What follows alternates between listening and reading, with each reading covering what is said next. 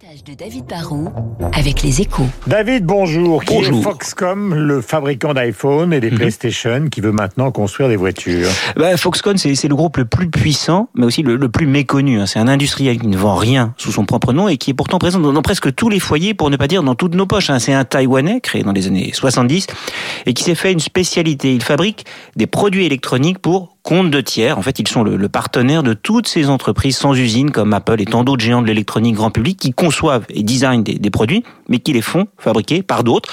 Les grands groupes, du coup, embauchent simplement des, des milliers d'ingénieurs et Foxconn, qui s'est développé en Chine depuis la fin des années 90, lui gère des sites avec des centaines de milliers de petites mains.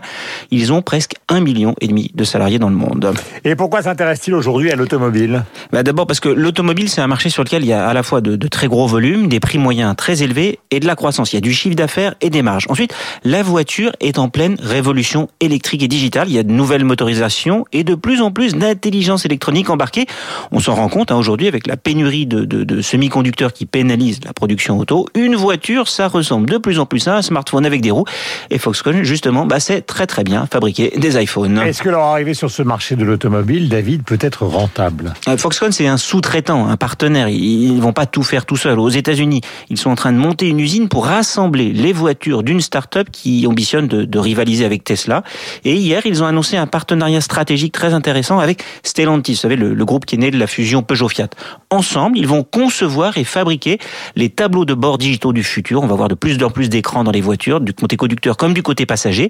Foxconn se diversifie et monte dans la chaîne de valeur, mais il ne va pas concurrencer directement ses clients constructeurs. Et comme bah, il se réserve le droit de travailler pour tout le monde, il est presque sûr à la fin d'avoir les gagnants comme clients. Merci David, et puis 8h sur l'antenne de Radio Classique. Merci de votre fidélité.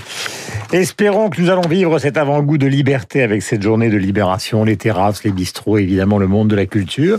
Ce sera le thème du journal que va vous présenter dans un instant Lucille Bréau avec la météo que voici.